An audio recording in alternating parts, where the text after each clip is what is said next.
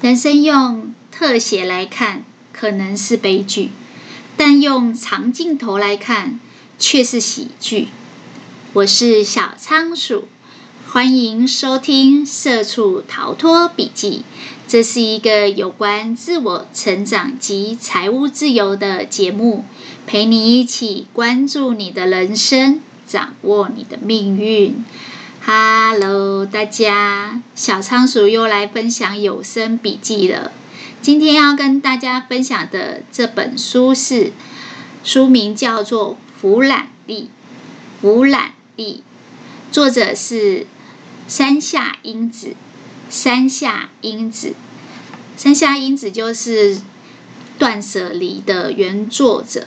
那弗兰利呢，是断舍离的心灵实践篇。上一集呢，我们讨论了收拾自己的人生这件事啊。呃，收拾的过程一定会卡关，那卡关了以后要怎么办？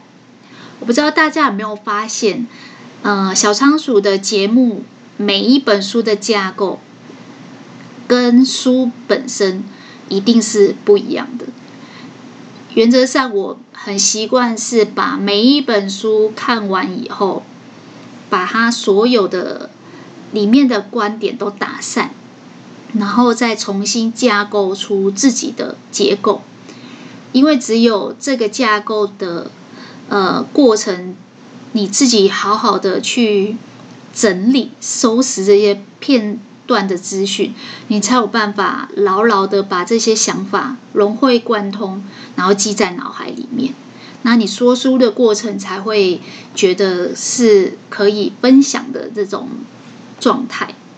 那像这本书呢，我那时候一刚开始一直在想，是不是应该先分呃什么是俯览力，然后如何俯览力，或者是我应该要怎么去架构这本书？后来我发现，其实很像是我之前在讲一本书叫。创运思维用前中后来做架构还不错，就是收拾你的人生之前要有什么大前提？有大家有印象吗？我那时候说，就是什么事都可以外包，只有收拾人生这件事情只能够自己来。好，这是大前提，是收拾人生前你应该拥有的前提。第二个是收拾人生过程中。卡关的怎么办？好，这是中。那大家应该猜出来了，我接下来要讲什么？第一集是收拾前的前提，第二集是收拾中卡关的状态，第三集是什么？收拾后。收拾后，你的人生会发生什么变化？基本上呢，这一集就是撒糖。什么叫撒糖？撒糖就是说，我们以前看韩剧就很喜欢哦，比如说今天是看一个浪漫爱情片，那就希望导演有点良心啊，撒一点糖。我们追剧是为了得到快乐跟幸福的感觉，因为每一个追剧的人都把自己投射说，我就是女主角，男一也爱我，男二也爱我，全世界人都爱我，然后为了争夺我，诶，就像漫画里面有没有这种感觉？就是我们想要。当剧中人是为了得到快乐的感觉，我们想要感受那个滋味，所以我们才去追剧嘛。那说书也是一样，呃，第一集跟第二集告诉你说，哦，我们要整顿人生，我们要收拾人生，听起来好僵硬，好辛苦哦。就像我们说要断舍离，要整理家里，大家听完都先皱眉头一样。所以，既然要叫我们做这件事情，也要告诉我们做这件事情有什么好处吗？有什么优点，有什么甜头嘛？所以我才说这一集就是要告诉你优点跟甜头是撒糖，因为收拾你的人生一定是希望收拾完你这个人生是有变化的，是变好的，是变得更加理想，更接近你想要的人生嘛。所以我才会说这一集是在撒糖。好，那我们来讲一下这一集会有三个。最大的糖，也就是最大的变化。你收拾你你的人生以后，你会发现的变化。那我们先来讲第一个，第一个就是你开始运用俯览力去收拾自己的人生以后，你会发现你会改变你看事情的高度。呃，其实这个作者用了蛮多词啦，比如说立足点变得不一样啊，着眼点不一样。但是我觉得我尽量把很多复杂的词都简化，就用高度。你等一下就会知道为什么。好，为什么俯瞰力就是站在一个高点去观看你的人生呢？因为其实一开始我们在教断舍离的时候也是会这样，就是叫你把所有的物品先清出来，然后放在你的家里的客厅或者是一个平面，让你可以整个去俯视，去看它，看它的所有的数量、状态。为什么要这样啊？记得我之前第一集就有讲吗？你开始断舍离，就是开始收拾你家里的杂物。那你开始俯瞰力呢，就是开始收拾你的人生。如果你在收拾人生之前，你没有办法先站在一个制高点，然后去观看你的人生，你根本不知道你人生状态是怎样。你根本就是你知道废弃的在那里，你没有注意，你也忘记了。你根本就是逃避你的人生，你根本连逃避逃避到眼不见为净，都不记得有这个东西了。你的人生也是啊，你的人生如果想要得到一些改变，我们刚才说了撒糖有甜头的话，那你也要先拿张椅子站在制高点看一下你的人生现在的状态是怎样。我们第一集有讲。你一定要去面对你的人生。第二集讲什么？要承认你的感受、你的情绪、你的犹豫都是有理由的。所以，面对跟承认都是让你先拉高一个制高点。你会发现哦，当你把这个人的着眼点跟立足点拉高的时候，看事情的角度真的会不一样，然后结果也会不一样。很多人看事情都只会着眼在个人或是家庭，比如说像断舍离这件事好了。很多人一听到断舍离就觉得丢东西浪费。其实这个作者在里面也解释了蛮多，说其实真正浪费的不是我们一个人或是某个家庭，真正浪费的是我们整个社会。我不知道大家有没有印象，之前我讲另外一本书叫《不做》，不就是那个一不做二不休的不，做就是做事情的做。那不做那本书呢，基本上就是在告诉大家不要过度努力、过度消费、过度的那个耗损自己、内耗。他讲的概念也很接近现在这个作者所说的。他说，其实真正浪费的并不是某个家庭或是某个个人，而反而是整个国家、整个地球、全人类。简单来讲，那个不做那本书的作者，他要说，我们现在是做做社会，做就是做事情的做，就是永远要像仓鼠一样跑个不停，做个不停，然后穷忙个不停，好像才会有安全感。以至于，因为我们是工业社会嘛，生产过剩的，然后就一直到处宣传、行销，叫大家来消费，所以整个全人类、全地球、各个国家、各个社会，其实进入到工业化以后，都是生产过剩的。然后因为这样生产过剩，所以它会一直。你走在街上，他就会一直促销，叫你买这个买那个，然后把价钱压得很低。真的，现在很多东西虽然物价有往上，可是你会发现，只要是进入到量产工业化以后，价钱就越压越低，然后就一直诱惑你去买东西。所以每个人家里都是囤积很多东西的，物质都是过剩的。你不觉得很奇怪吗？明明大家都在炒高房价、低薪，然后都在说薪水。很少，大家还要去斜杠，去 Uber E，去富胖打才能赚到比较多的钱。但是为什么大家每个人家里不是物质匮乏，是物质过剩？这两者本身就是一个矛盾，但是几乎没有人察觉这件事情。只要你上街，然后去到任何卖场，很多的广告招牌一直不断的诱惑你、吸引你买东西，你不知不觉就买了。所以整个社会都是人浪费的。这个作者说，如果你把俯瞰力掌握好了以后，你会发现你的人生会慢慢开始发生改变。其中一个改变就是你看事情的着眼点站在一个比较高的高度了。你会发现，你不会因为断舍离断舍不了自己，就开始一直不断的否定自己呀、然后骂自己啊。我记得断舍离那本书里面就有在讲啊，他说很多人之所以逃避。比如说买了一个网拍的东西，我那一天才买两百多块的内衣。其实我一直有买这一家品牌的东西，但是它过去的单价在五百多块。那我买了一个它的相似款，两百多块。结果我收到以后，这件内衣就一直放在我的衣橱里，我不想看到它，我想逃避它。我买后把它弃置在衣橱，是因为它就是我一个。做错决定的证据，可能是你过去做错的一个决定，或是你贪小便宜而买的。我就是一直想说，应该不会差太多吧，赌赌看。然后我就在网络上买了一个类似的内衣，但事实上它很难穿。我试穿一次以后，就把它放在衣橱晾着。我相信你们家的衣橱一定都有这一类的东西，不管是为了凑单，为了贪小便宜，或是被广告一直促销，一直看到。脑波一落，手一滑就买了，这都是你过去做错的决定的证据，放在衣橱里面，你不想看到它，眼不见为净，是因为你不想承认自己做错决定。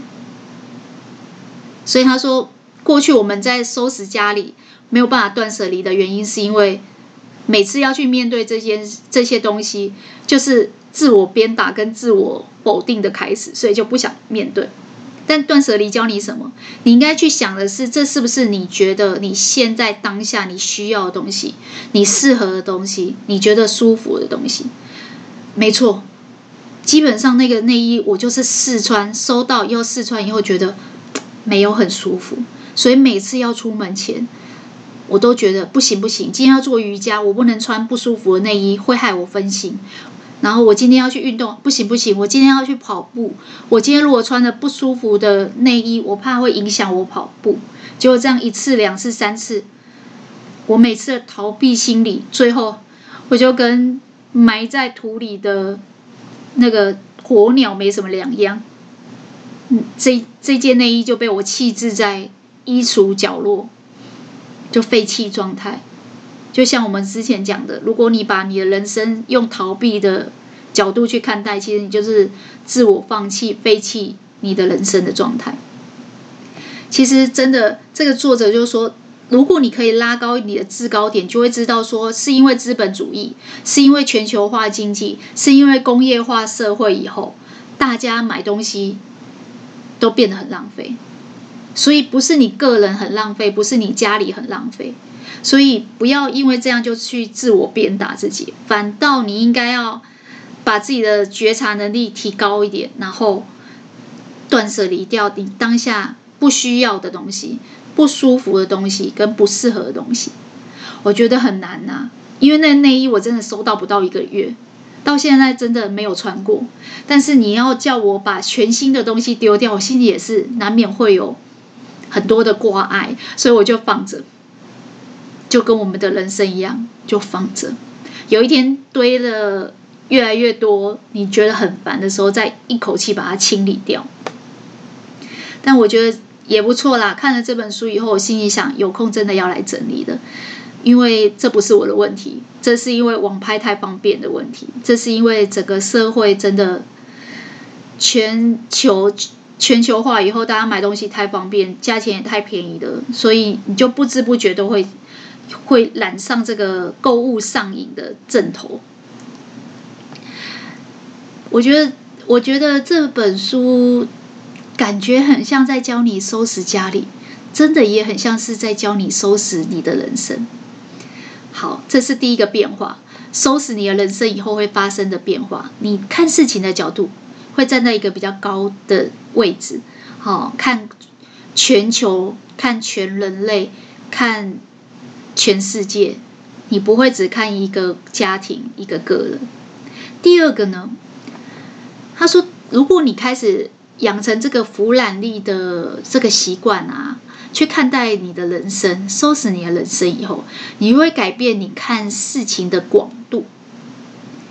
呃，这个作者的说法是用客观性，就是我们看事情有时候会有立场，会有主观跟客观的时候，但是因为当你开始俯览你整个人生的时候，你可以把自己做一个抽离。我觉得这个客观说很容易，做很难。为什么这么说呢？他说他当初在宣导这个做断舍离的时候啊。他会去，就是呃，很多人家，然后整理他们。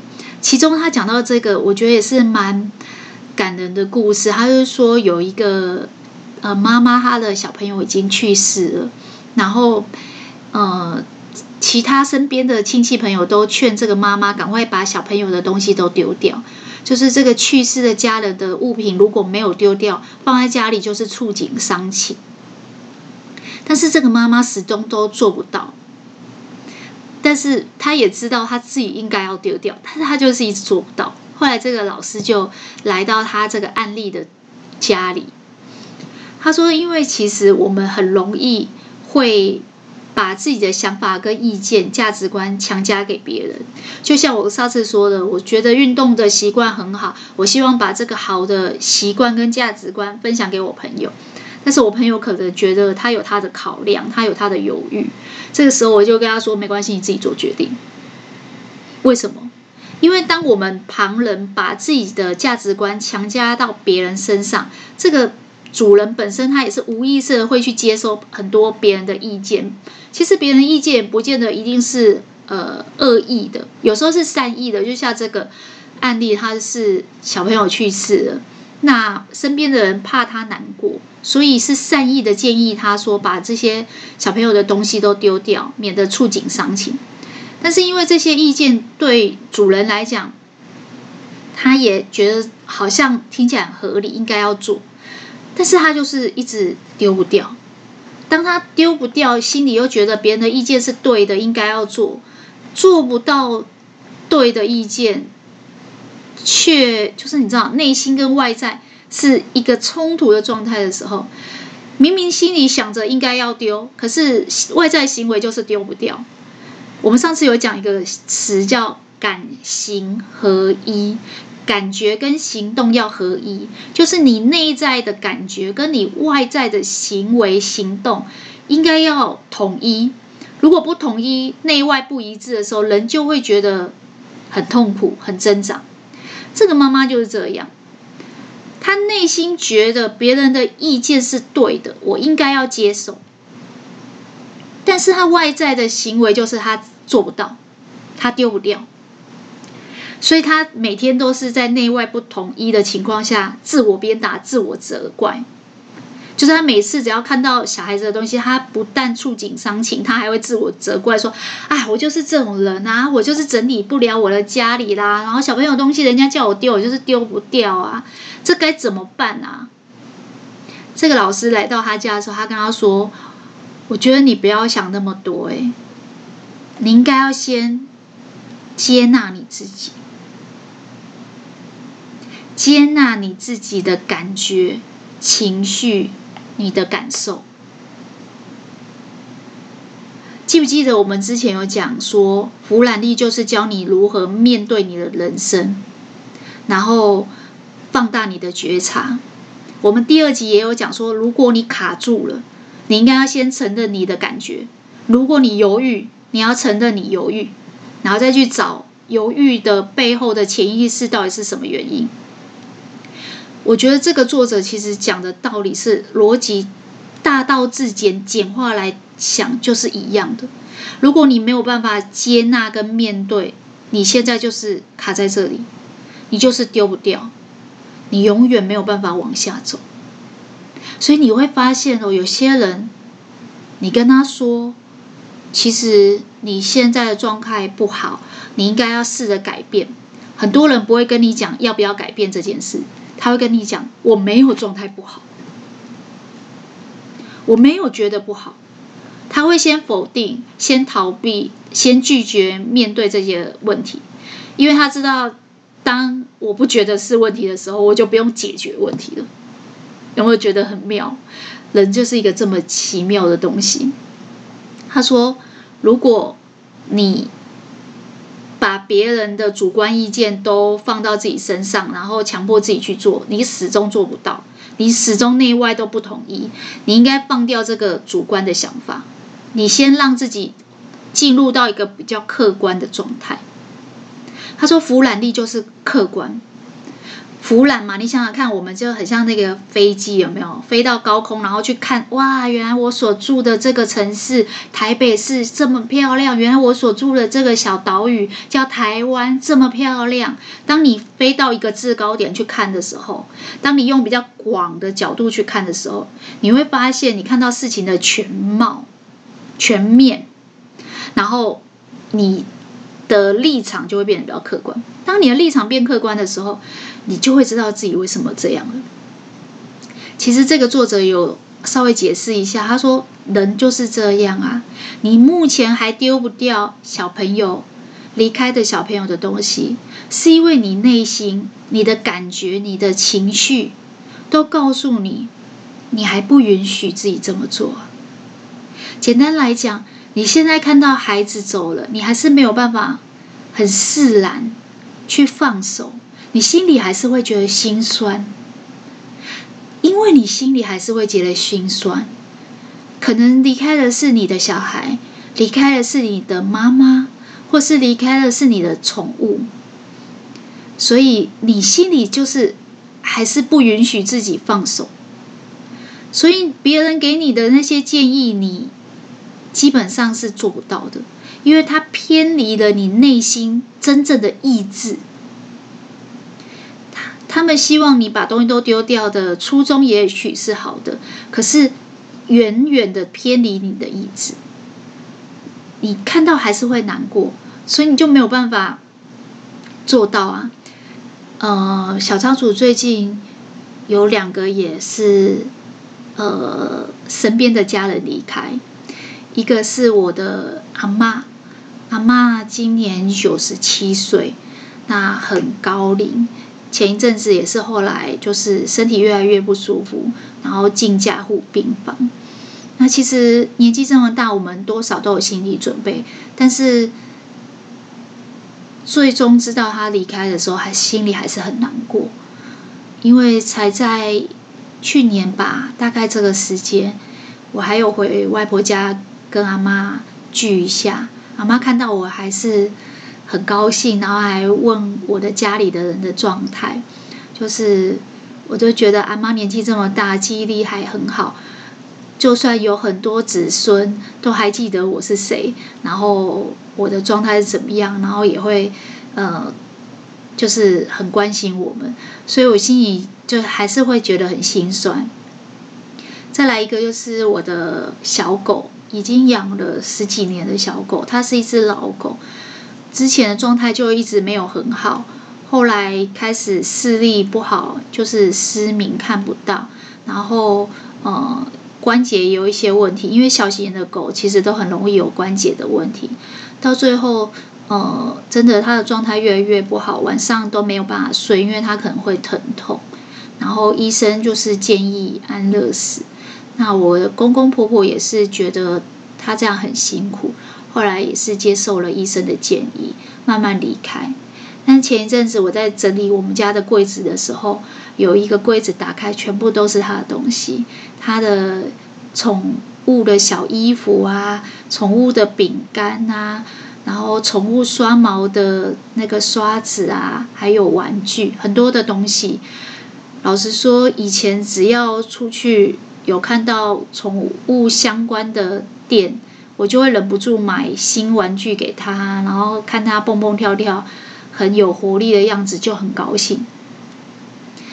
但是后来他这次年纪越来越大，身体也越来越不好，这个也是没有办法的。但是最近也有在想，是不是应该丢掉他的东西？尤其是我看到那个小狗的饼干，我印象很深刻，小时候。他很喜欢吃这个饼干，然后我们就会丢给他，然后他就蹦蹦跳跳的跑去吃那个饼干。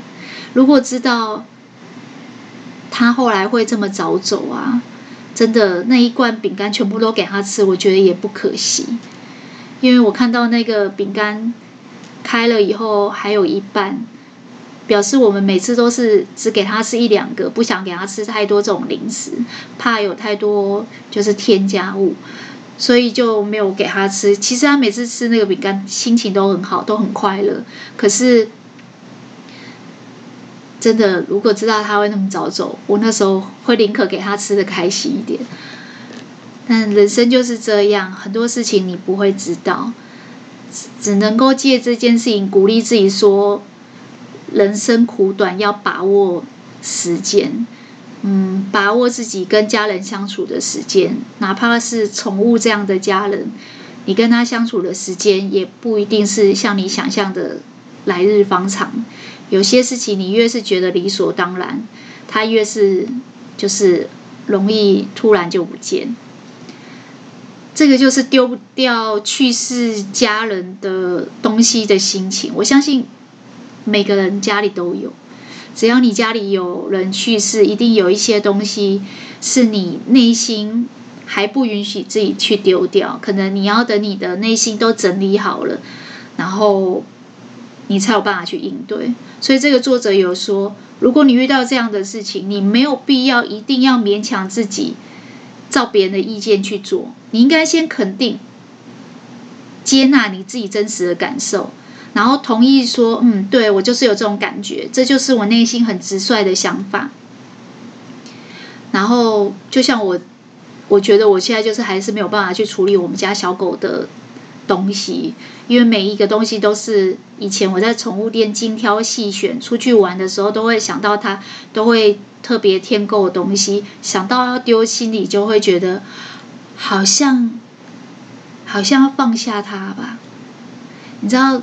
人生很奇妙哦。我那天看一篇文章，他说人有三种死亡。第一种死亡是人的肉体生命终结的那一天，就像我阿嬷出殡那一天，后来就是上山然后火化嘛。这是第一次的死亡。第二次的死亡是社会性的死亡，就是。办一个丧礼，一个告别式，正式的跟社会的所有认识他的亲朋好友公告说，这个人已经离开人世了，在社会上他已经不存在了。所以这是第二次的死亡，就是在告别式上。但第三次的死亡是这个生命在人的心里，精神层面还存在。就像我的小狗，它还一直活在我的心里。我看到这些东西，我就是还是会想到它，它就还活在我心里。所以，就像这个作者说的，即使我看到他的东西，我会触景伤情，可是我的内心还是不允许自己去把他的东西丢掉。我还是会，还是会，嗯，不想偏离自己内心的真正意志。就是还是会想要留着这些东西。那这个作者其实也有说，没错，所有的解决问题的方法，你一定要先面对问题，你先肯定、同意说，对，这就是我的想法。先关照你的自己，你的本色。就像我刚才上一集讲的，呃，当你呃没有办法认清自己。还在摸索你自己，找不到你自己的使用说明书的时候，你没有办法知道你的本色是怎样，你就不知道要怎么去治疗你自己。如果你能够很就是坦率的接受你自己的真实状态，对，我现在就是还不行啊，我就是还不行，还丢不了，我看到就是还是会心里酸酸的，那没问题。因为这这是一种觉察，只要你能够觉察，你就会找到应对它的方法，然后你就知道怎么去治疗跟疗愈你这个伤口。所以我后来觉得，对，我不用强迫自己马上丢掉小狗的东西，虽然它是我心里觉得酸酸的一道伤口。可是我知道，只要我承认这样的感情，自然我就会找到方法去治疗它。最怕的是你整天都逃避，或是强迫自己用别人的主观思维，别人觉得你应该丢掉，别人觉得你这样会触景伤情，别人觉得你该怎么样，然后你就整天强迫自己，或者是鞭打自己。这个作者说，其实。别人的想法都是主观的思维，都带有他个人的想法跟价值观。你应该要客观的去看待这件事情，就像是飞机离开路面，然后从空中俯瞰，看自己所居住的城市，看自己所居住的岛屿，这样的感觉，有一点像退一步海阔天空这样的概念。就是说，你可能就会发现。自己执着的点在哪里？可能是我就懒惰啊，我就有惰性啊，或是我就是念旧啊，我就是放不开啊，我就是还没放下这个家人。类似的想法，就是在精神层面，他还活在你心里。你可能要更久的时间去治疗，让自己放下来。那真的，这个作者讲一个。这个概念以后，我突然觉得这句话很适合用来表达：人生用特写来看，可能是悲剧；但用长镜头来看，却是喜剧。也许我们现在用特写去看这件事情，我们放不开。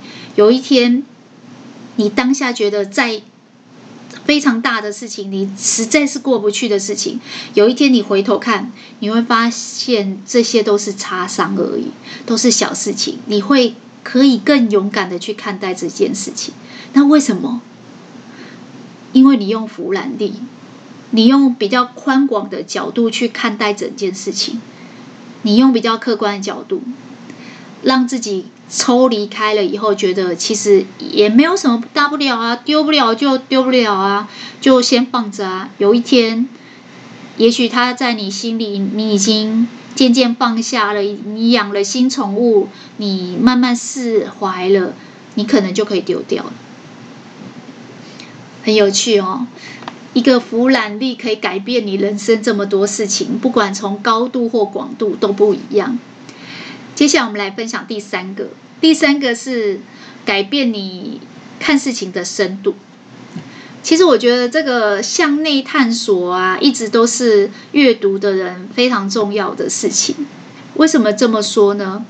这个作者有说，其实他在推广这个断舍离啊，收拾家里的杂物的时候啊，他发现一件事情，就是断舍离是一个一定要实做、执行才能够体会的东西。就是我相信有很多人都知道极简主义，也都知道断舍离，听过这一类的知识，或者是看很多 YouTube 的影片，呃，也有一些经验。但是呢，他说只有断舍离跟弗兰利这种东西，是你一定要自己亲身去实践。他说这个是知识、经验、实践三位一体的东西。什么意思呢？就是你就算听了再多断舍离，你没有好好的去收拾你家里都没用。就很像弗兰利，你听了很多什么有关自我成长啊、人生观的呃事情，可是你如果没有把它在你的生活当中，在你的人生当当中去实践它，那其实它对你的人生还是不会发生什么样的改变跟作用，所以他说，其实弗兰利是一种立体化，就很像书本中的知识本来是平面的，然后你去做了，你去实践了，你去活用了，你才能够把它立体化。他说，这个是一种立体化的经验。那像我们在收拾人生也是这样啊，其实每个人状况都不一样，你只有自己去面对你的人生。然后去实做，你才能够慢慢的认清你自己。就是像我们第二集不是有说，其实你承认你自己的感觉，你才能去找到你每一次犹豫的时候，你背后所反映的呃深层的心理潜意识。哦，你原来你烦恼的其实不是保险箱安不安全，而是你跟你先生的财务放在一起，你们有办法开诚布公吗？这个向内探索的过程啊，一点一滴都是在教你如何认清你自己。我觉得这作者讲一个例子，真的是啊。我太有感觉了，因为我觉得我自己就是这种人。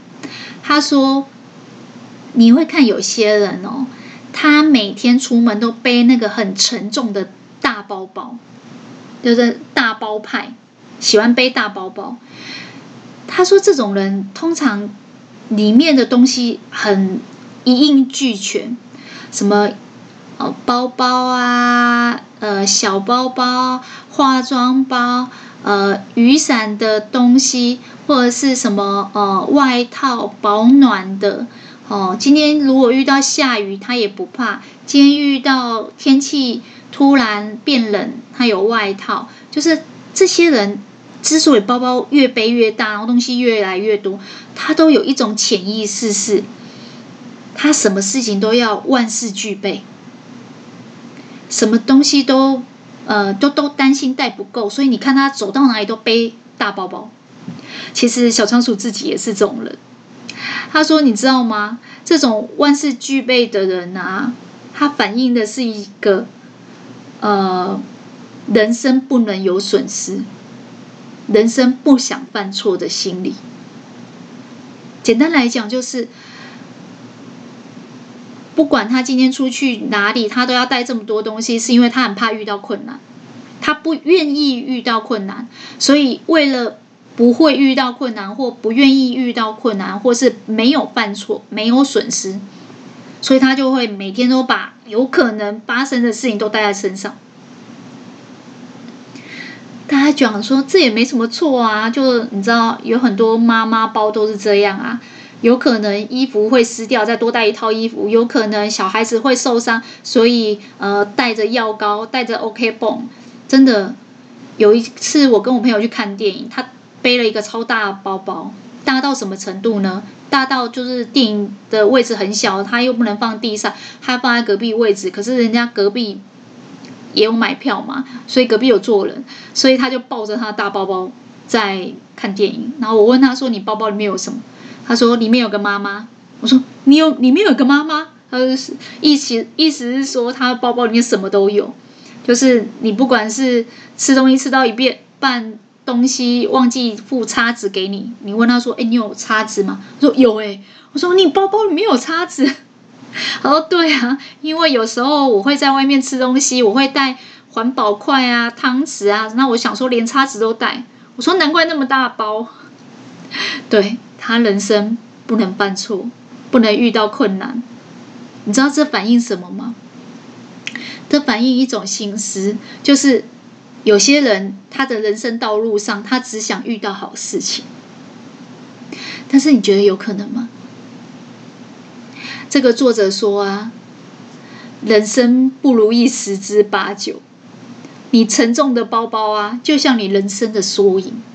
如果你负重前行，跟你遇到意外的事情的几率哪一个比较大？我告诉你，你从此时此刻踏出家门，背这个包包开始，这个包包都是你沉重的负担。但是你所担心的那些困难或是突发的意外，往往不会发生，或是遇到的时候几率很低，甚至遇到的时候还可以有解决。这个作者就说。像雨伞好了，有些人就是担心天有不测风云嘛，所以每天都背着伞。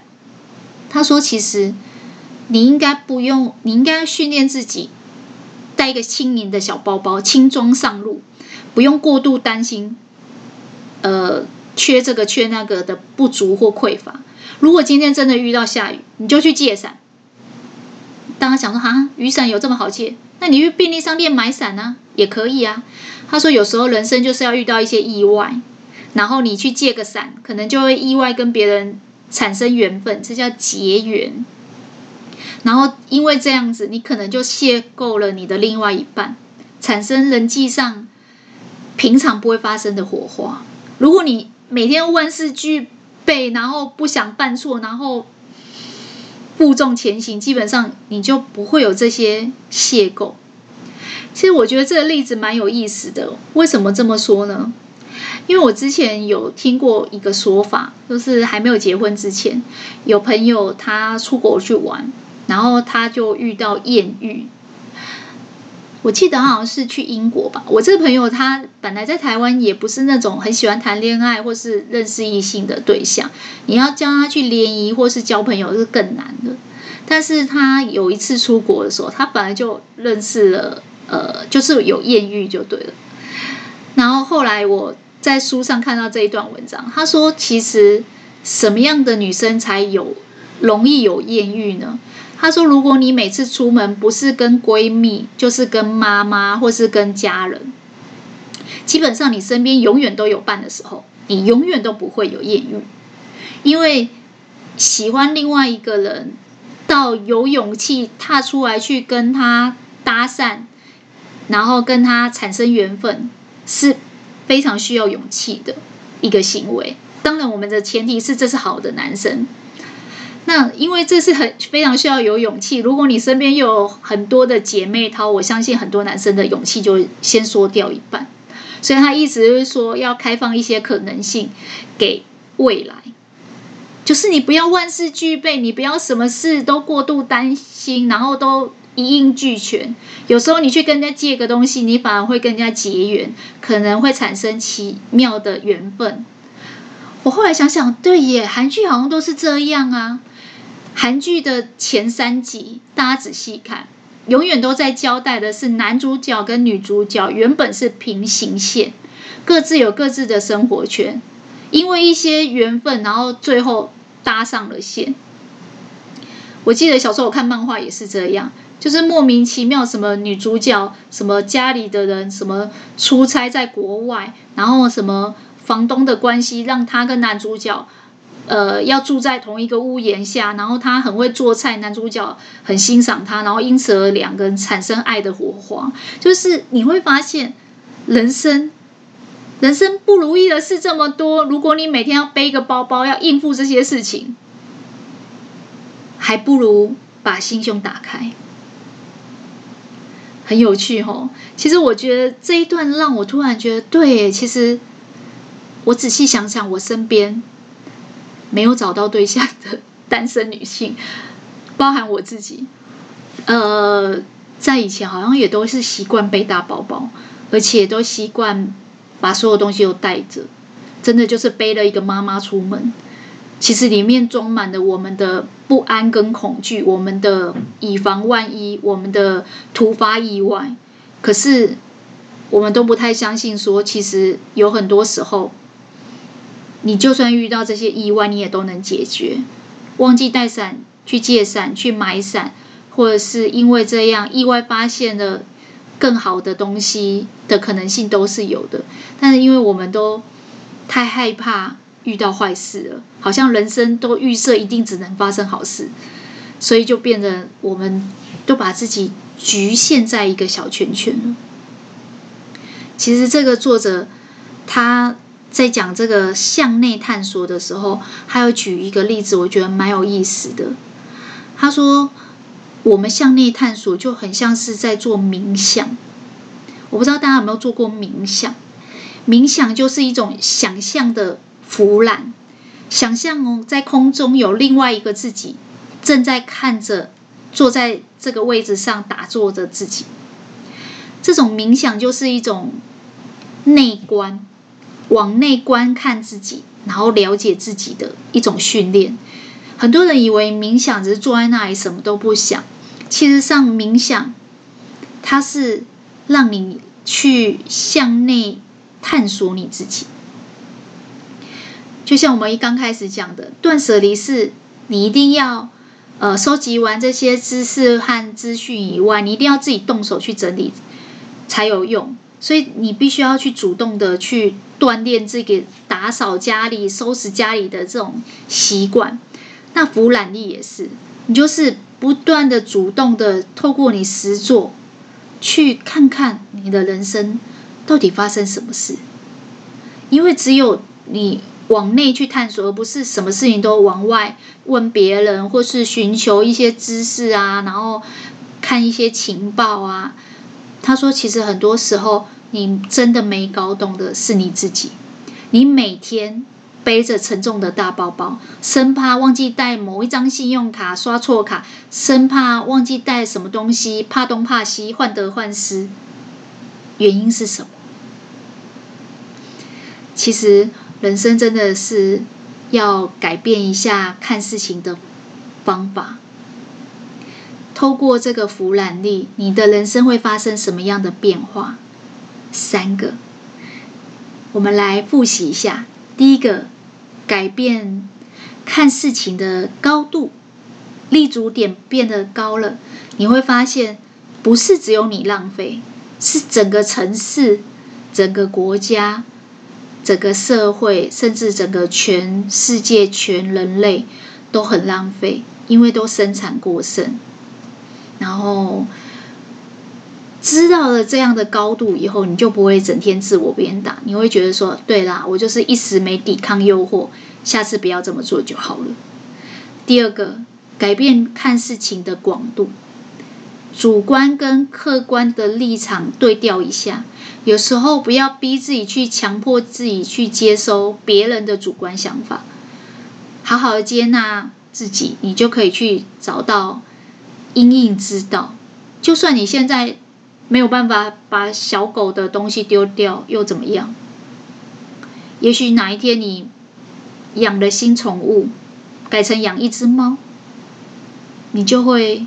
把小狗的东西丢掉了，因为猫咪都用不到。小狗你要帮它刷毛，会有刷子啊。猫咪它自己会处理它的毛，所以有时候接纳一下自己。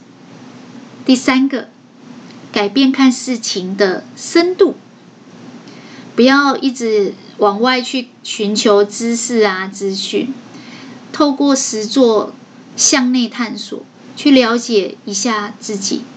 记得这句话：你的敌人永远是你自己。只要你有办法好好的改变一下这些看事情的观点啊，其实我相信在你的人生就会有一些变化。收拾完自己的人生，你的人生会发生什么样的变化呢？更高的层次看事情，更客观的看事情。更深层的看事情，最重要的是贴近你的内心，更了解你自己，更能接纳你自己。我觉得，如果要自在，一定要先知道自己是什么模样，然后接纳自己，你才有办法活得自在。小仓鼠今天的笔记就跟大家分享到这边了。恭喜你又成功听完一本书，吸收了新的观念。如果对你有所启发，也希望大家把今天听到最认同的一句话或是一个概念回馈留言给我，和小仓鼠一起享受成长进步的过程吧。小仓鼠会持续创作扎实的节目内容，分享更丰富的笔记给大家。那我们下次空中再见喽，拜拜。